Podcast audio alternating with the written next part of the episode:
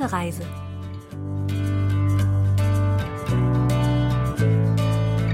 Hallo allerseits, herzlich willkommen zu Gute Reise auf KBS World Radio. Diese Sendung stellt jede Woche verschiedene Regionen und Reiseziele in Korea vor. Heute besucht die Redakteurin O. Adam anlässlich Buddhas Geburtstag den Tempel Poriam. Ich bin Pia Neuss, bleiben Sie dran.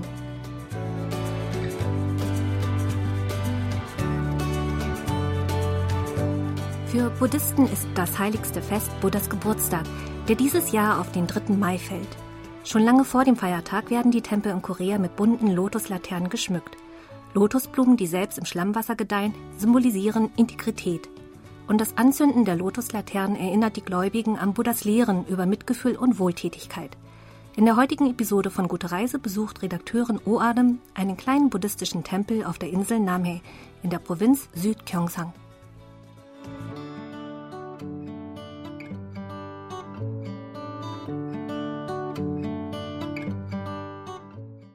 Der Tempel Podium soll vor etwa 1300 Jahren vom buddhistischen Mönch Wonhyo, der im Chila-Reich lebte, erbaut worden sein.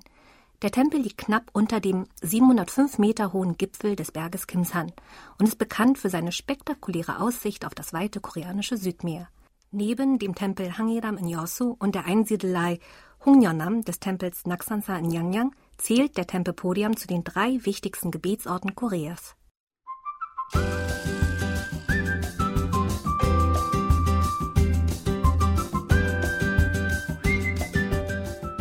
zwei Möglichkeiten, um zum Tempel Podium zu gelangen. Man nimmt vom Eingang zum Berg Kimsan einen Shuttlebus oder man geht zu Fuß. Adam entscheidet sich für das Laufen, aber es ist keine einfache Wanderung. 바위가 가팔라요. 그러니까 걸을 때 정말 조심해서 올라야 되고 그리고 신발은 꼭 der Weg ist sehr uneben und steil. Ich muss gut aufpassen. Man sollte unbedingt Wanderschuhe tragen, um nicht auszurutschen. 자, 이제 거의 다 das Gefälle des Weges nimmt allmählich zu und führt bald darauf zu einem holprigen und steilen Abschnitt. Wer das Bergwandern nicht gewohnt ist, sollte lieber mit dem Shuttlebus fahren. Eine Stunde später sieht Adam zwei Öffnungen in einer Felsenwand. Es ist das Tor Sanghungmun.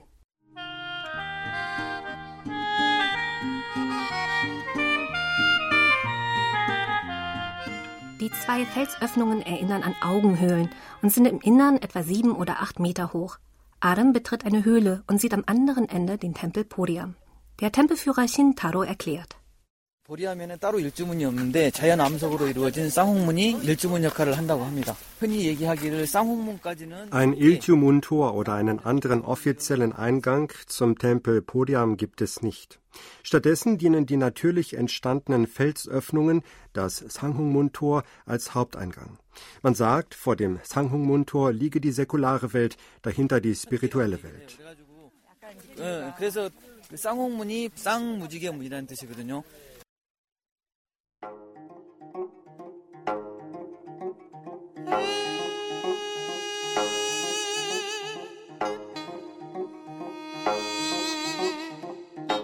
Etwa 60 Meter von den Felsöffnungen entfernt gibt es eine weitere sehenswerte Stelle für die Besucher, bevor sie das Felsentor passieren. Auf der sogenannten Sassonde-Plattform sollen der Legende nach vier Gottheiten aus den vier Ecken der Welt zusammengekommen sein, um sich zu amüsieren. Die Formation besteht aus einem großen Felsen und drei kleineren, die einander zugewandt sind. Es ist als Wache ein großer Bruder über seine drei jüngeren Geschwister.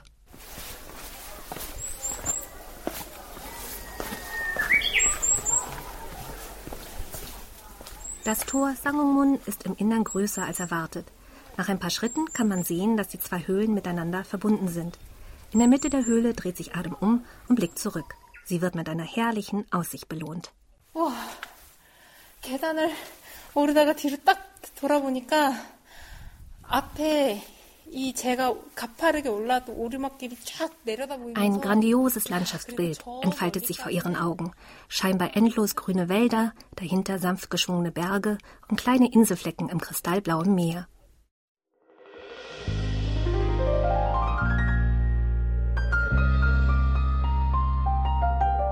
Vom Tor Sangongmun bis zum Tempel Podiam dauert es etwa fünf Minuten. Der Tempel ist mit zahlreichen bunten Lotuslaternen geschmückt.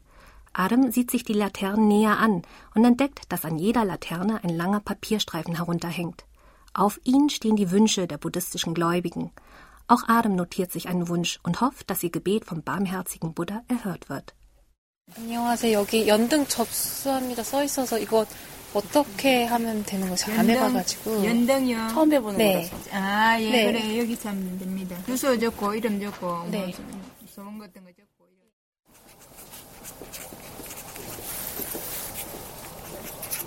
Adam sucht nun nach dem perfekten Ort, um ihre Laterne aufzuhängen. Sie geht zu der höchsten Stelle im Tempelpodium. Sie geht zu der höchsten Stelle im Tempelpodium und steht vor einem kleinen Schrein für eine Berggottheit. Von dort kann sie wunderbar das weite Südmeer sehen. 뭔가 뷰가 좋은 데를 여기 있다. 바다를 바라보고 딱 이렇게 우리가 어, 뷰 좋아. 진짜. 어, 아 진짜 좋아요. 어, 여기 좋아. 여기. 바다의 이 기운을 받아갖고 우리 소원은 잘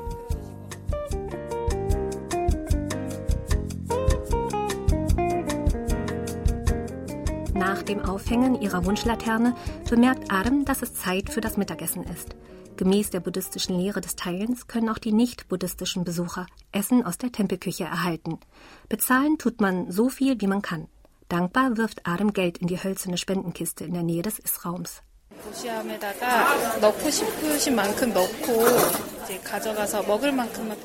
Eine einfache Mahlzeit besteht aus Reis und einigen Beilagen in einer großen Schüssel. Im Tempel darf man keine Essensreste übrig lassen und die eigene Schüssel spült man selbst. Die Tempelbesucher scheinen diese buddhistischen Essregeln zu kennen und nehmen nur so viel, wie sie brauchen, um ihren Hunger zu stillen.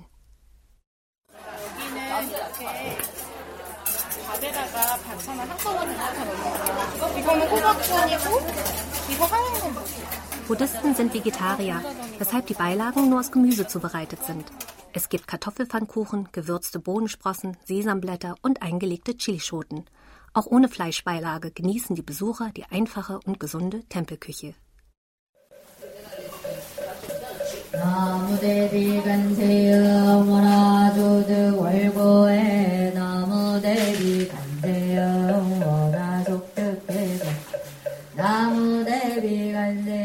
Pogangson-Halle beten viele Gläubige vor einer 50 Zentimeter großen vergoldeten Holzskulptur eines sitzenden Bodhisattva aus dem 17. Jahrhundert. Sie ist so gut erhalten, dass sie auch nach 400 Jahren golden glänzt. Mindestens ein Wunsch werde erfüllt, wenn man zu ihr betet.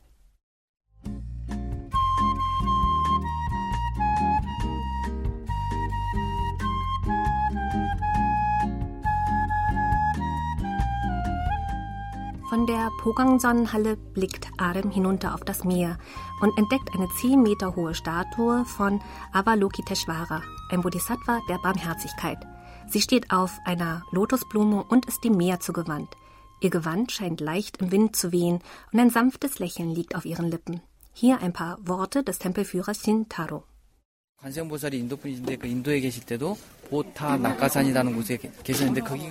Avalokiteshvara soll aus einem indischen Dorf am Meer stammen. Deshalb stehen in den Tempeln, die am Meer oder Fluss liegen, Statuen von Avalokiteshvara. 물이 있는 곳, 호수가 있는 곳에 이제 그 관세음보살을 모신다 그러더라고요. 아, 저는 그래서 왜 항상 해수 가는 보살상이라고 하는지 Avalokiteshvara bedeutet Herr, der die Welt betrachtet und gilt als der Bodhisattva, der die Welt mit Mitgefühl rettet. Der sanfte Gesichtsausdruck der Statue im Podiumtempel erinnert an eine Mutter, die ihr Baby über alles liebt. Adam fühlt, wie die Liebe der buddhistischen Gottheit ihr Herz erfüllt.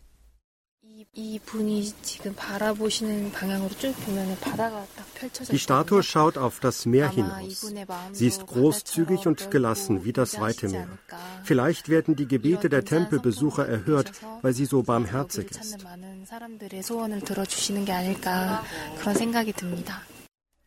Viele Gläubige beten vor der Statue. Einige kamen mit ihrer Familie für einen Tagesausflug. Andere wollen sich im Tempel mehrere Tage aufhalten. Adam fühlt Aufrichtigkeit und Verzweiflung in ihren Gebeten. Sie trifft einen Mann, der mit seiner Tochter gekommen ist.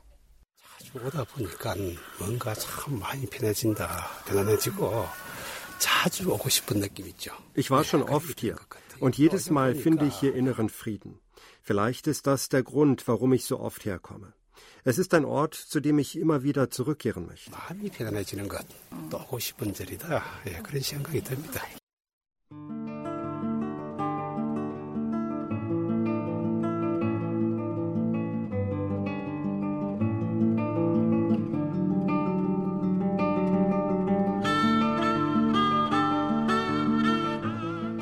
von der Avalokiteshvara-Statue auf einer Felsenklippe ist die Gebetsstätte von Isonge, dem Begründer der Joseon-Dynastie. Dort soll er 100 Tage zu einer Berggottheit gebetet haben. Und die Berggottheit war von Is Hingabe so beeindruckt, dass sie Is Gebet erhörte, eine neue Dynastie gründen zu dürfen. Hier noch einmal Tempelführer Shintaro. 뒤에 보면은 그게 산부람이에요. 저 원래는 저게 세 개가 다 누워 있었는데 da gibt es die drei Felsen Sambula. Einst sollen alle drei Felssäulen auf dem Boden gelegen haben. Doch eines Tages richtete sich ein Fels auf und danach ein weiterer. Als auch der dritte und letzte Fels sich aufrichten wollte, krähte ein Hahn, um das zu verhindern. Einer Legende zufolge habe das Isonge davon abgehalten, das Choson-Reich weiter nach Norden zu expandieren. Hätte der dritte Feld sich erfolgreich aufgerichtet, dann hätte das alte Korea sich bis zur Mandschurei ausgedehnt, wie zur Koguryo-Zeit.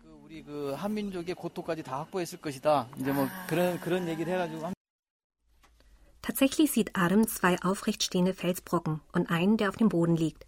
Sie stellt sich vor, was gewesen wäre, wenn vor vielen Jahrhunderten die letzte Steinsäule aufrecht gestanden hätte.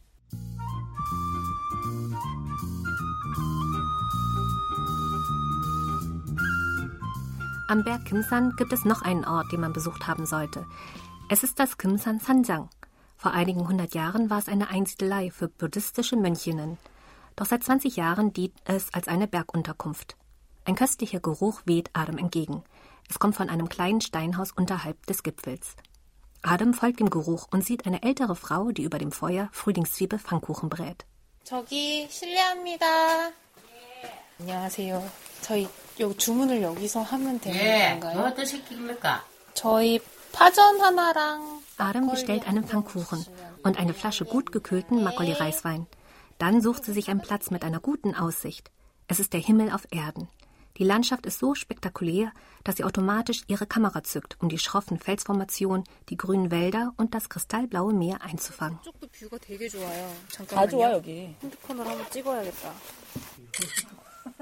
이쪽 Der Makkoli schmeckt so anders als andere Reisweine. Ob die ältere Dame den Reiswein selbst herstellt? Als Antwort auf diese Frage führt die ältere Frau Adam zu einer Quelle hinter dem Haus.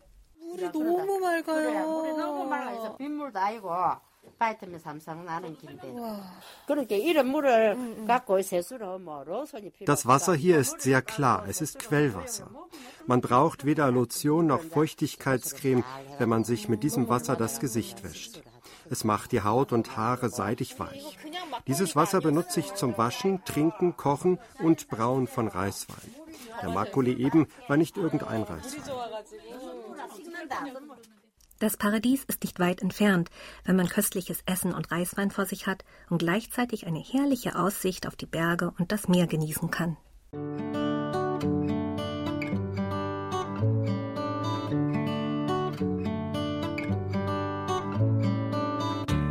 War's für heute bei Gute Reise. Mein Name ist Pia Neuss. Ich sage Danke und auf Wiederhören.